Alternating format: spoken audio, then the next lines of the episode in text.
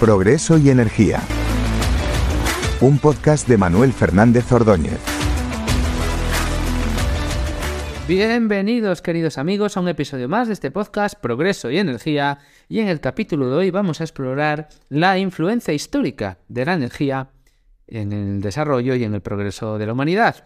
Pero antes de nada les ruego por favor que se suscriban y den like a este podcast, ya sea que lo estén escuchando en cualquiera de las plataformas de reproducción de podcast o también en YouTube y ayuden a crecer este canal. Se lo agradezco muchísimo. Y como les decía, hoy vamos a explorar la influencia de la energía en el desarrollo de la humanidad y en el progreso y el desarrollo de las sociedades. Hay muchísimo por hacer en el mundo. El mundo, a pesar de que nunca eh, los seres humanos han estado en una situación mejor a la que estamos a la que estamos ahora, la realidad es que todavía hay todavía muchísimo por hacer en el mundo y muchísimas cosas que mejorar. Todavía hay casi mil millones de personas que no tienen acceso a la electricidad, miles de millones de personas que viven bajo el umbral de la pobreza extrema y es una vergüenza que en el año 2023 sigamos así, teniendo todos los medios disponibles a nuestro alcance para ello. Afortunadamente, el camino para salir de la pobreza es conocido y es transitable, porque en muchos países del mundo lo hemos hecho. Ha sido recorrido con anterioridad y la receta es clara y concisa, y se basa fundamentalmente en la libertad. Allá donde existe libertad, las condiciones de vida de los seres humanos progresan y prosperan, y allá donde el yugo del totalitarismo permanece, la pobreza y la miseria pues se perpetúan de manera inevitable y este hecho viene avalado por los datos que se quieran mirar y de los indicadores que se quieran mirar a nivel, a nivel mundial. Sin embargo, a pesar de todo esto, hay gente que se empecina en, negar la realidad. Por ejemplo, hace unos meses una ministra del gobierno de España decía que la pobreza no es un fenómeno natural, sino que responde a una manera de hacer política en el pasado. Es decir, que la gente era pobre porque las políticas que se hacían en el pasado generaban que la gente fuera pobre. Y esto es absolutamente erróneo. Es una falacia enorme porque la pobreza, desgraciadamente, es la condición fundamental del ser humano. La historia de la humanidad es una historia de pobreza, de miseria, de condiciones de subsistencia paupérrimas. Es lo que hemos visto a lo largo de toda la historia, una perenne lucha contra una vida deplorable, hambrunas desoladoras, enfermedades que arrasaban vidas por doquier. Si uno lee a Hazlitt, el famoso economista y columnista, Hazlitt nos dice muy bien que los escritores de la antigüedad nos han dejado muy pocos testimonios porque lo daban como algo sabido por todos. La pobreza era una situación normal, era lo normal. En el mismo sentido, del mismo modo, nos habla eh, nuestro intelectual español Pedro Schwartz, cuando en un artículo eh, habla de Adam Smith y de su famoso libro de la causa de la riqueza de las naciones, y lo tituló precisamente de la causa de la riqueza de las naciones. No lo tituló de la causa de la pobreza de, de las naciones, porque ser pobre era normal. Ser pobre no necesita causas. Lo que necesita causas es la riqueza, la pobreza es la condición natural del ser humano, es su estado fundamental, el estado al que se llega si no se hace nada para evitarlo. La riqueza, en cambio, sí tiene causas. La riqueza es la condición que los seres humanos alcanzamos cuando escapamos a la pobreza y para ello pues deben darse un cúmulo de, de circunstancias y de condiciones que no son ni mucho menos espontáneas y aquí está una de las claves, ¿no? De hecho, países con grados elevados de riqueza han desandado el camino, volviendo a una situación de pobreza al destruir las condiciones que precisamente les permitieron escapar de esa pobreza. ¿no? Este hecho eh, lo describió un autor con enorme clarividencia ya en el año 1951, Parmalee Prentice, que nos dijo, las personas que jamás han conocido la escasez en la que el mundo vivió durante muchos siglos, son incapaces de valorar en su verdadero contexto la abundancia que ahora existe, y hasta llegan a sentirse desgraciados porque no tienen más. Esto, desafortunadamente, es lo que estamos viendo. Es lo que estamos viendo en la actualidad en muchos países del mundo. Creemos que la calidad de vida que tenemos, creemos que la riqueza de la que disfrutamos es algo así como un derecho, algo a lo que tenemos derecho por nacimiento. Y no es así. Perder de vista que esto es una conquista a la pobreza y que es un enorme logro de los seres humanos y de la humanidad eh, haciendo progreso, creando desarrollo, si creemos que esto es un derecho y que nos viene dado, pues corremos el riesgo de destruir precisamente las instituciones que nos han llevado hasta aquí. Y esto es un poco lo que estamos eh, viendo en la, en la actualidad, ¿no? Con ciertos grupos políticos y ciertas corrientes de pensamiento que creen que destruyendo los pilares del bienestar, el bienestar va a seguir igual como si nada pasara. Y no va a ser así. Pero conviene explorar desde el principio cuál fue mm, la influencia de, la energía, que es un poco lo que yo os quería contar hoy, la influencia de la energía en la evolución de la humanidad. ¿no? Si uno mm, atiende a, los primeros seres humanos, los primeros Homo, pues éramos una especie, en realidad, pues bastante débil, ¿no? Y, bastante mal posicionada en la cadena trófica. Muchos tenemos en la cabeza esa versión idílica, ¿no? del gran cazador. Eh, pero no era así. Hace dos millones de años eh, nuestros antepasados se alimentaban fundamentalmente eh, de lo que podían. Y de hecho, en esencia, eran fundamentalmente vegetarianos. Pero también se sentaban a esperar a que otros grandes depredadores dejaran los restos de lo que habían cazado para comer nosotros después. Es decir, comíamos carroña, ¿no? Si uno se fija, el ser humano no es un animal especialmente fuerte y tampoco es un animal especialmente rápido, ¿no? Ante un león o un cocodrilo eh, no tenemos absolutamente nada, nada que hacer, ¿no? Sin embargo, mm, hace dos millones de años nuestro dedo pulgar ya había, había crecido y se había colocado en oposición al resto de los dedos, ¿no? Y esto nos ofreció la capacidad de hacer, de hacer pinza con la mano. Y además los dedos se llenaron de, terminaciones nerviosas, lo que nos dio un tacto fino, ¿no? Para poder empezar a desarrollar cierto tipo de, herramientas muy, muy rudimentarias, muy rústicas, ¿no? Pero empezábamos ya a desarrollar herramientas y nacía el Homo habilis.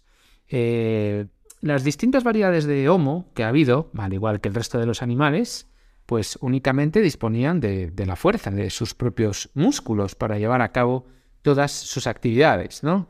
Aún así, a pesar de ello, pues fueron capaces de salir de las praderas de África y de llegar hasta Europa, ¿no? Como demuestran los restos de, del Homo antecesor que tienen más de un millón de años de antigüedad, que se encontraron en Atapuerca, ¿no? En Burgos. Les recomiendo encarecidamente, si, si van por Burgos y si tienen eh, la oportunidad de ir a visitar el museo, el museo que hay allí donde, donde nos explican perfectamente la evolución del ser humano y, se muestran todos los restos de Atapuerca porque es, porque es espectacular, ¿no? Y como les decía, pues eh, los seres humanos de aquel entonces disponían únicamente de la fuerza de, sus músculos, ¿no? Para hacer todas las actividades. Pero un ser humano eh, no puede desarrollar más de 50 vatios de potencia de forma sostenida.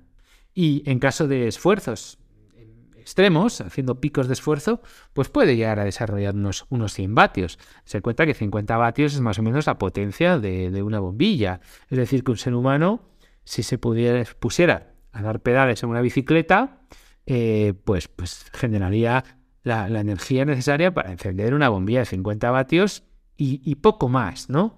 Por tanto, la historia de éxito del ser humano depende de varios factores, pero sin duda uno de los más importantes lo constituye el dominio de la energía.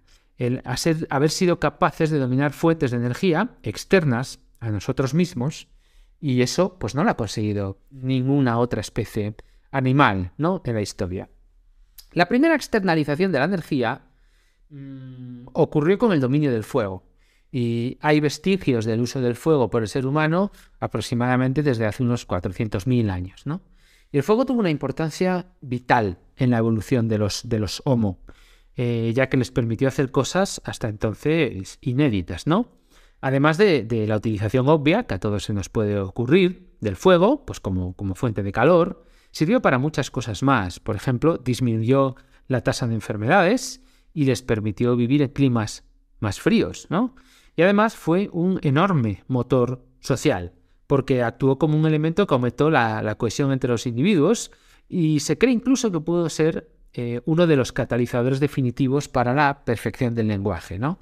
El fuego hizo posible, para empezar, que se empezaran a cocinar alimentos y esto pues, mejoró drásticamente la dieta, redujo las enfermedades y además favoreció conservar la comida para no tener que depender de la caza diaria.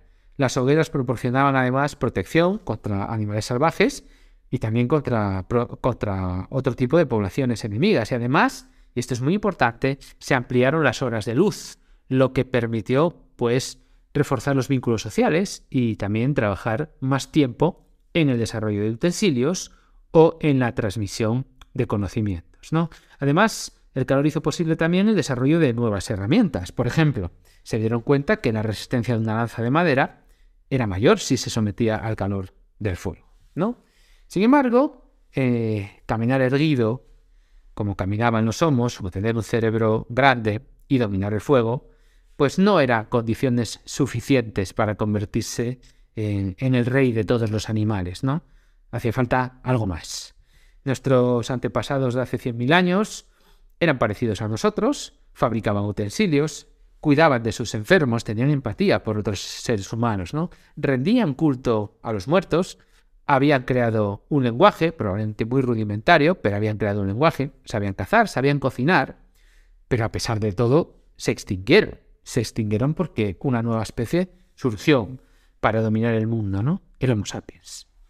Sin embargo, el sapiens vivió sobre la faz de la Tierra durante miles de años sin que nada especial pasara, hasta que de repente algo, algo sucedió. No está muy claro qué fue lo que sucedió, ¿no? Pero la, la teoría más extendida es que, como nos cuenta Noah Harari en su libro Sapiens, la teoría más extendida es que una mutación aleatoria originó un cambio a nivel de las conexiones neuronales y a partir de ese momento el sapiens fue capaz de pensar de una manera asombrosa y de desarrollar un lenguaje muy complejo que facilitó enormemente el avance social. ¿no?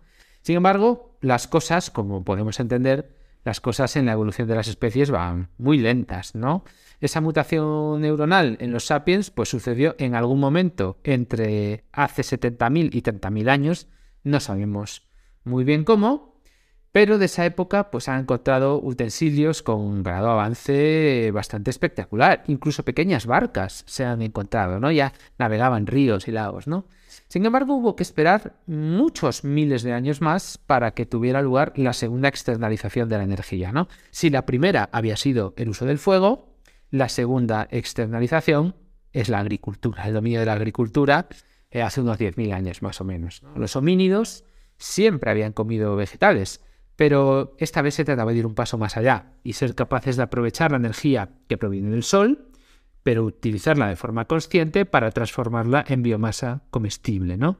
Y como digo, esto fue más o menos hace unos 10.000 años, cuando el sapiens aprendió a plantar, lo que dio lugar a otra revolución, la aparición del sedentarismo y de poblaciones más grandes, ¿no? Y a partir de ese momento, la evolución del ser humano se acelera y los cambios se sucederán en el lapso de unos pocos miles o incluso de unos pocos cientos de años, ¿no? En lugar de cientos de miles de años, como habíamos venido observando en la historia, ¿no? El paso de las poblaciones nómadas, nómadas a poblaciones sedentarias, pues también se vio acelerado por la tercera externalización de la energía. La primera el fuego, la segunda la agricultura, la tercera la domesticación de los animales. Primero fueron ovejas y cabras, pero más tarde se extendió también pues, eh, a las vacas, a los caballos, a los bueyes, y este hecho trajo innumerables ventajas a los sapiens, no solo desde el punto de vista de la seguridad alimentaria, ¿no? sino que ya tenían para comer sin tener que ir todos los días a cazar, sino también desde el punto de vista energético, que es el que más nos interesa en este momento. ¿no?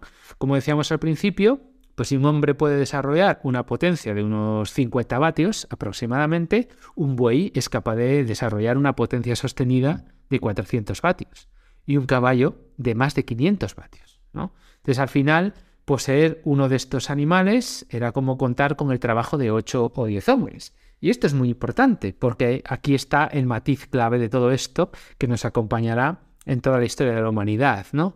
El hecho de que un único hombre con un caballo pudiera realizar el trabajo de 10 hombres, tiene implicaciones mucho más sutiles de lo que pueda parecer a primera vista, ¿no? Porque los nueve que son liberados de este trabajo, los nueve que antes tenían que arar un campo, que ahora no lo tienen que arar, porque tenemos un caballo, pues son liberados de este trabajo y pueden dedicarse a hacer otro tipo de tareas, ¿no? Hasta entonces los seres humanos mmm, habían utilizado las fuentes energéticas que aportaba la naturaleza, como el fuego, a partir de madera, o los animales a través de su domesticación. Pero si os fijáis, tanto la madera como los animales existen sin la intervención humana. Simplemente están ahí y tú eres capaz de utilizarlos o bien eres capaz de domesticarlos, ¿no? Pero hace unos 5.000 años aproximadamente los sapiens, el Homo sapiens crea una nueva forma de energía, el carbón vegetal, y la crea. El carbón vegetal no existe en la naturaleza, lo crea el ser humano, ¿no? Y el carbón vegetal eh, proporciona hasta dos veces más energía que la madera, lo cual permitió alcanzar temperaturas más elevadas y posibilitó a su vez la fundición de los metales. Y esto es extraordinariamente importante porque el ser humano entra, gracias al carbón vegetal, en la edad de los metales. Una nueva era en la que se desarrollan utensilios mucho más eficientes, mucho más resistentes, pueden fabricar mejores arados, pueden fabricar mejores armas, y nos encontramos más o menos en la época en la que los egipcios construyen las primeras pirámides. Y a los egipcios nos referimos porque a ellos corresponde la cuarta externalización de la energía, que es emplear las fuerzas de la naturaleza para generar movimiento. Si bien usábamos hasta entonces el caballo y había multiplicado, por ejemplo, la velocidad del transporte desde que el ser humano consiguió su domesticación, los egipcios lograron algo muchísimo más ambicioso, que fue utilizar el viento para mover barcos. En realidad no sabemos a ciencia cierta si ellos fueron los primeros en hacerlo, pero desde luego fueron los primeros en dejar testimonios por escrito, así que les vamos a dar el beneficio de la duda y les vamos a apuntar el tanto. La navegación a vela supuso un hito importantísimo en la historia de la humanidad al permitir un enorme incremento de la exploración y del comercio. También los griegos y los fenicios hicieron de la navegación la tecnología sobre la que basaron pues toda la conquista del Mediterráneo. El aprovechamiento de las fuerzas de la naturaleza, si os fijáis, no se restringió al viento, el viento fue el primero, pero también afectó al agua. Y aquí tenemos que irnos hasta los griegos, ¿no? Corresponde a los griegos el honor de haber desarrollado el primer molino que utilizaba la corriente de un río para moler grano. Y eso fue hace algo más de 2000 años. Posteriormente los romanos llegaron a construir en el sur de Francia un molino eh, capaz de alcanzar los 30.000 vatios de potencia, es decir, el equivalente a 1.800 hombres moliendo grano durante 8 horas, ¿vale? Para que veáis que el ser humano empezaba a hacer un uso de los recursos naturales ya de manera masiva, ¿no? El ser humano utilizaba las fuerzas de la naturaleza para generar movimiento, empleaba la madera para producir calor, o carbón vegetal, que es madera al fin y al cabo, y hacía uso de animales pues para, para aliviar las pesadas cargas de ciertos trabajos. Y entonces comenzaba un nuevo objetivo para, la humanidad, que era el objetivo de descubrir otras fuentes de energía, diferentes a las ya conocidas, y que fueran pues, más poderosas, ¿no? A los chinos tenemos que reconocer el hito de inaugurar ese camino al descubrir el carbón.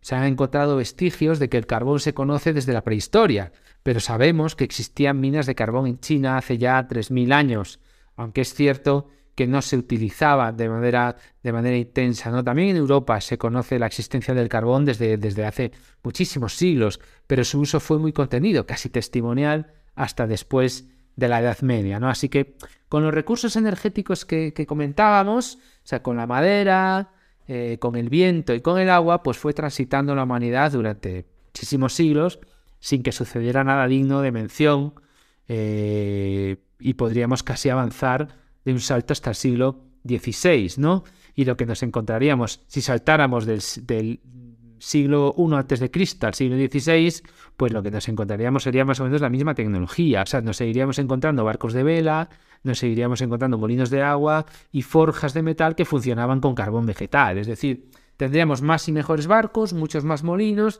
y muchas más forjas, pero la misma tecnología que hace 1600, 1700 años, ¿no? Apenas pasó nada en todo ese periódico, en todo ese periodo, perdón. Tal vez el único concepto nuevo que podamos mencionar es el hecho de que se utilizaba la fuerza del viento para moler grano o bombear agua. ¿vale? No, ya aprendieron no solo utilizar el viento para mover barcos, sino también para mover molinos. ¿no? El desarrollo de los molinos de viento eh, se fue, más o menos tuvo lugar en el imperio persa en torno al siglo VIII y hizo su entrada en Europa de manera intensa hacia el siglo, más o menos el siglo XII. ¿no?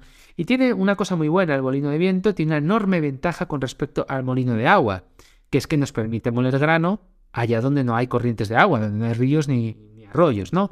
Y eso es algo muy bueno para regiones de climas más secos, como por ejemplo la meseta de Castilla, ¿no? Por eso en la meseta de Castilla tenemos todavía un montón de molinos pues, de hace un montón de años, ¿no? Y, el propio Quijote así, así lo testimonia.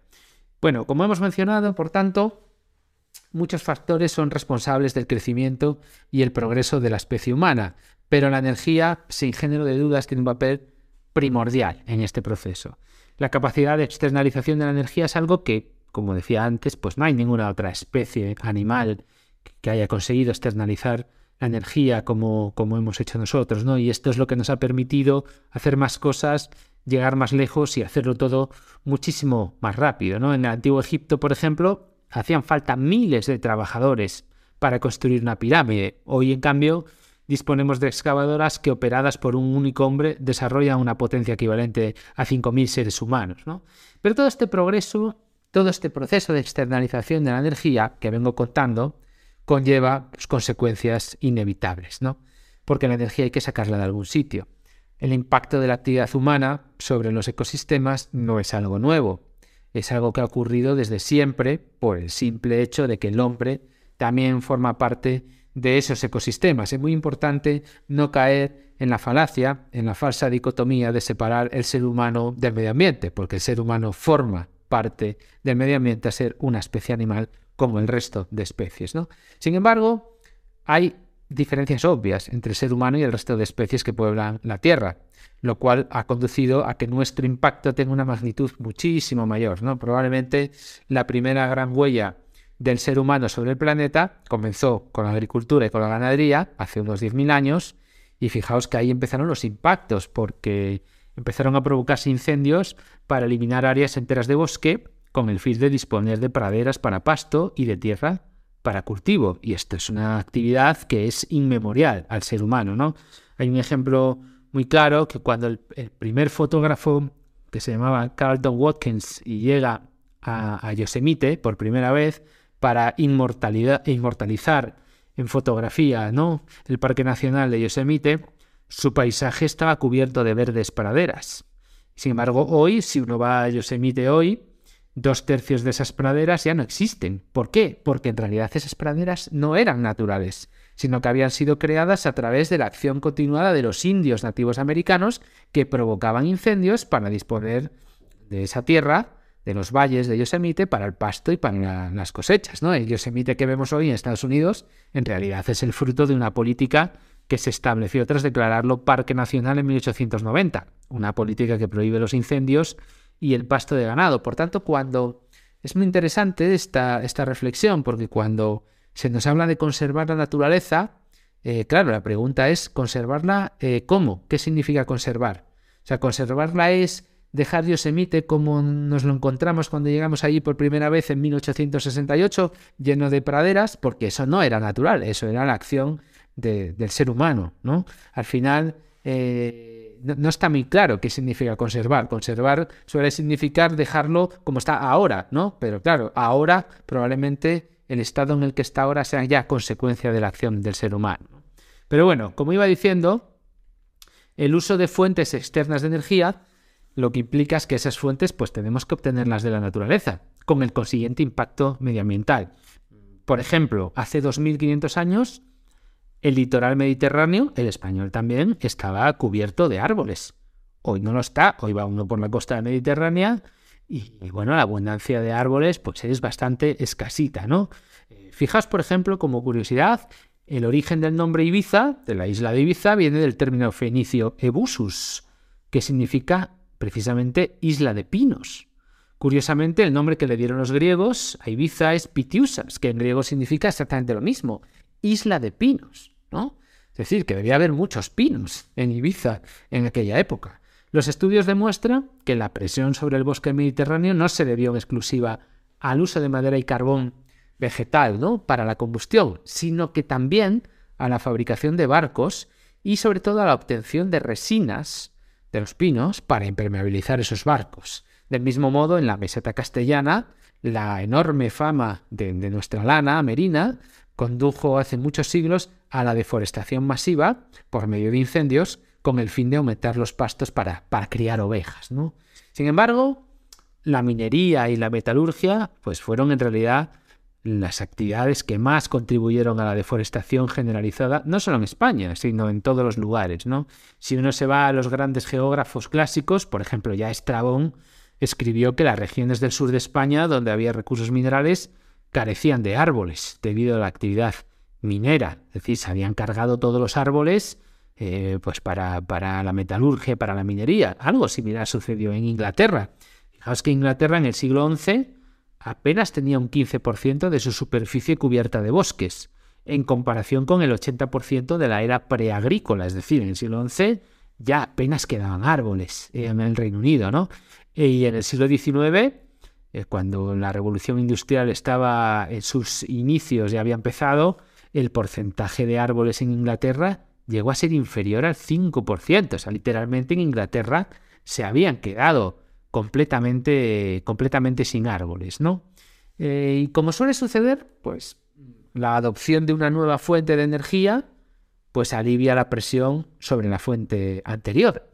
Y así como el petróleo fue un sustituto del aceite de ballena en el siglo XIX, el carbón pues salvó a los bosques europeos de la, de la desaparición. ¿no? Hoy, del mismo modo, pues por ejemplo, la energía nuclear contribuye a aliviar la presión sobre el uso de los combustibles fósiles, reduce además las emisiones de gas efecto invernadero y disminuye el impacto de la actividad humana sobre los ecosistemas. Al final se trata se trata de una cuestión de elección. A mí no me queda duda, ninguna duda, de que cuando el carbón fue sustituyendo de, de forma paulatina al uso de la madera en Inglaterra, donde ya no quedaban bosques, seguro que hubo innumerables voces en contra del carbón y que abogaban por seguir arrasando los bosques, ¿no? Si no hubiesen hecho esa transición de la madera al carbón en Inglaterra, no es que no hubieran llegado hasta aquí, es que ni siquiera habría tenido lugar la revolución, la revolución industrial, ¿no?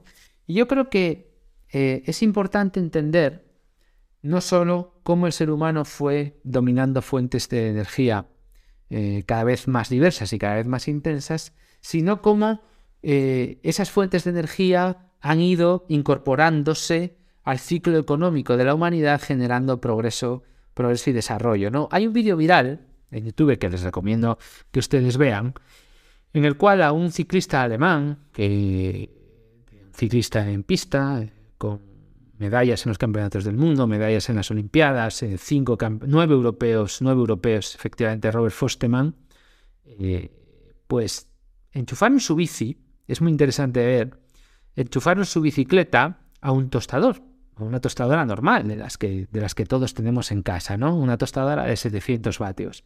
Y se trataba de ver si él con sus eh, enormes piernas, ¿no? Dense cuenta que a Robert Fosterman se le conoce como Quadsila, porque tiene unos cuádriceps de 75 centímetros de circunferencia, es decir, tiene unas piernas pues, pues más grande que, la cintura de muchas personas, ¿no? Y como digo, le enchufaron la, la bici a tostador y, y este ciclista fue capaz de alcanzar la potencia necesaria únicamente durante 63 segundos les recomiendo que vean el vídeo, se lo voy a dejar abajo, abajo en la descripción del vídeo para que ustedes lo puedan ver. Después de 63 segundos, eh, Robert quedó absolutamente exhausto, no era capaz, se, cayó de la bicicleta incluso, ¿no? Se tuvo que tirar al suelo. Y el pan, un pan de molde normal, apenas cogió un ligerito tono, tono tostado, ¿no?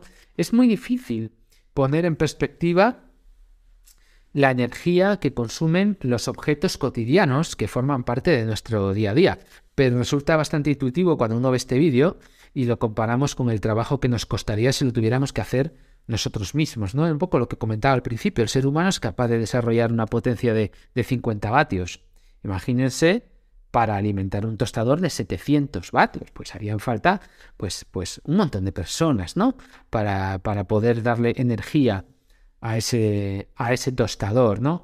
Entonces la maravilla del progreso humano es que nosotros hemos sido capaces de crear máquinas que trabajen por nosotros. Esas máquinas, a cambio, la cosa mala es que necesitan grandes cantidades de energía.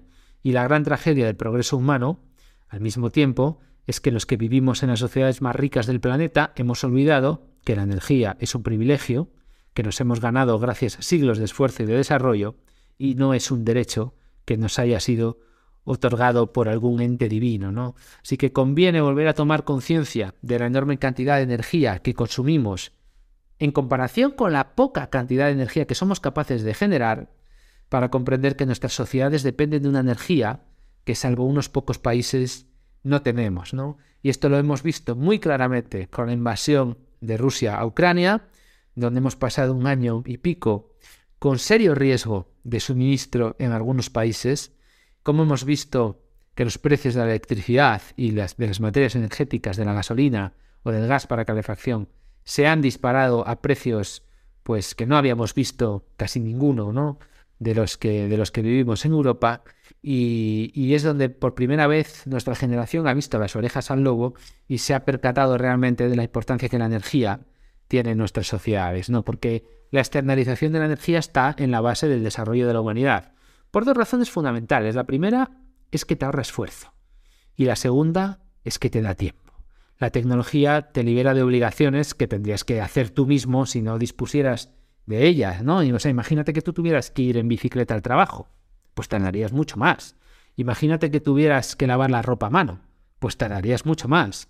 Eh, al final, lo que te llevaría unas cuantas horas a la semana y, si tuvieras que barrer tu casa cada día en lugar de que un robot aspirador lo hiciera por ti, ¿no? Pues al final el tiempo que tú estás pedaleando al trabajo, estás lavando la ropa o estás barriendo la casa, es tiempo que podrías dedicar a otras cosas con mayor valor añadido o simplemente al ocio, ¿no?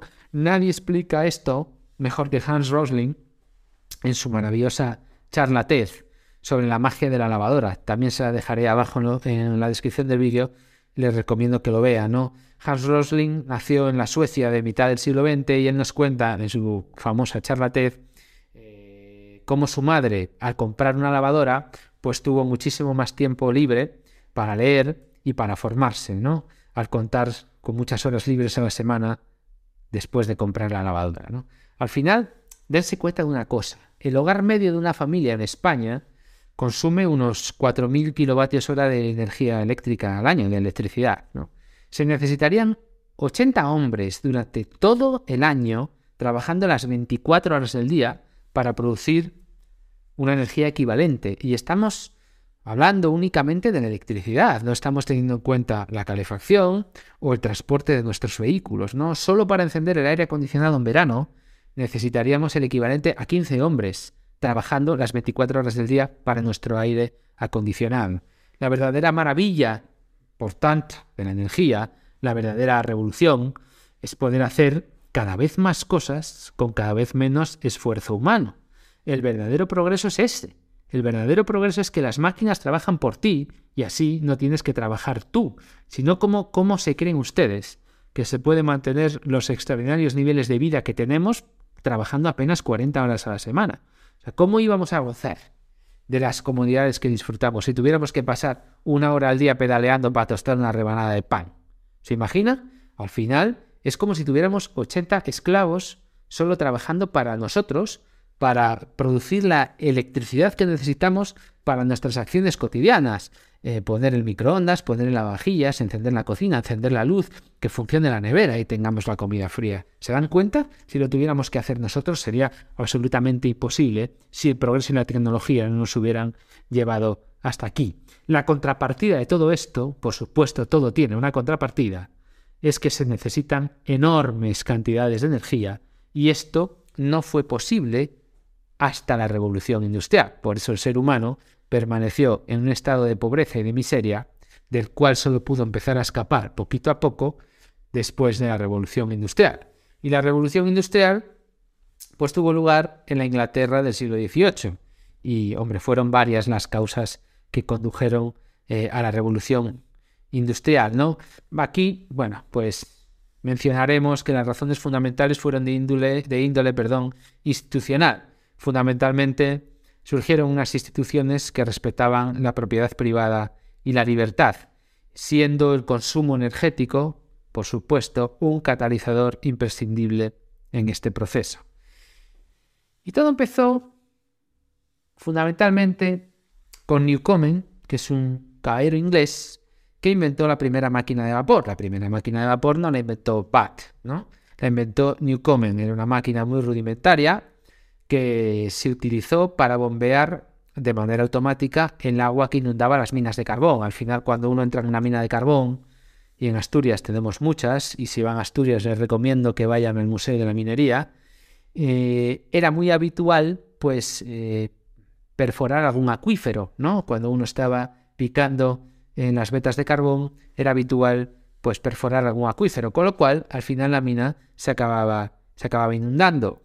En la máquina de Newcomen lo que permitió es de manera automática bombear ese agua de las minas hacia afuera, lo cual aumentó enormemente la productividad de los, de los yacimientos y esto originó un crecimiento en, la producción de carbón y por tanto en el consumo de este mineral, que se multiplicó todavía más cuando Watt desarrolló pues, su máquina de vapor, que era muchísimo más robusta que la de Newcomen, ¿no? Y la máquina de vapor, pues esto ya como ya todos hemos estudiado, eh, se expandió como la pólvora por múltiples sectores de la economía, empezando por el textil y por el transporte. Fíjense que solo cinco años después del invento de Watt, en Estados Unidos ya existía el primer prototipo de barco que se movía con vapor.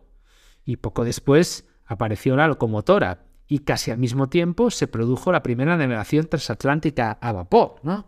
Fijaos que el consumo de carbón permitió una cosa maravillosa, que fue desacoplar la producción industrial de la localización geográfica de los recursos naturales. Es decir, tú antes solo podías tener una industria allá donde hubiera agua o donde hubiera viento. Tú no podías tener mm, una fábrica textil lejos de un río, porque al final tus telares se movían con la fuerza del agua, ¿no? Y sin embargo, el consumo de carbón pues permite desacoplar eso y favorece la aparición de grandes fábricas que dieron lugar al crecimiento de las ciudades.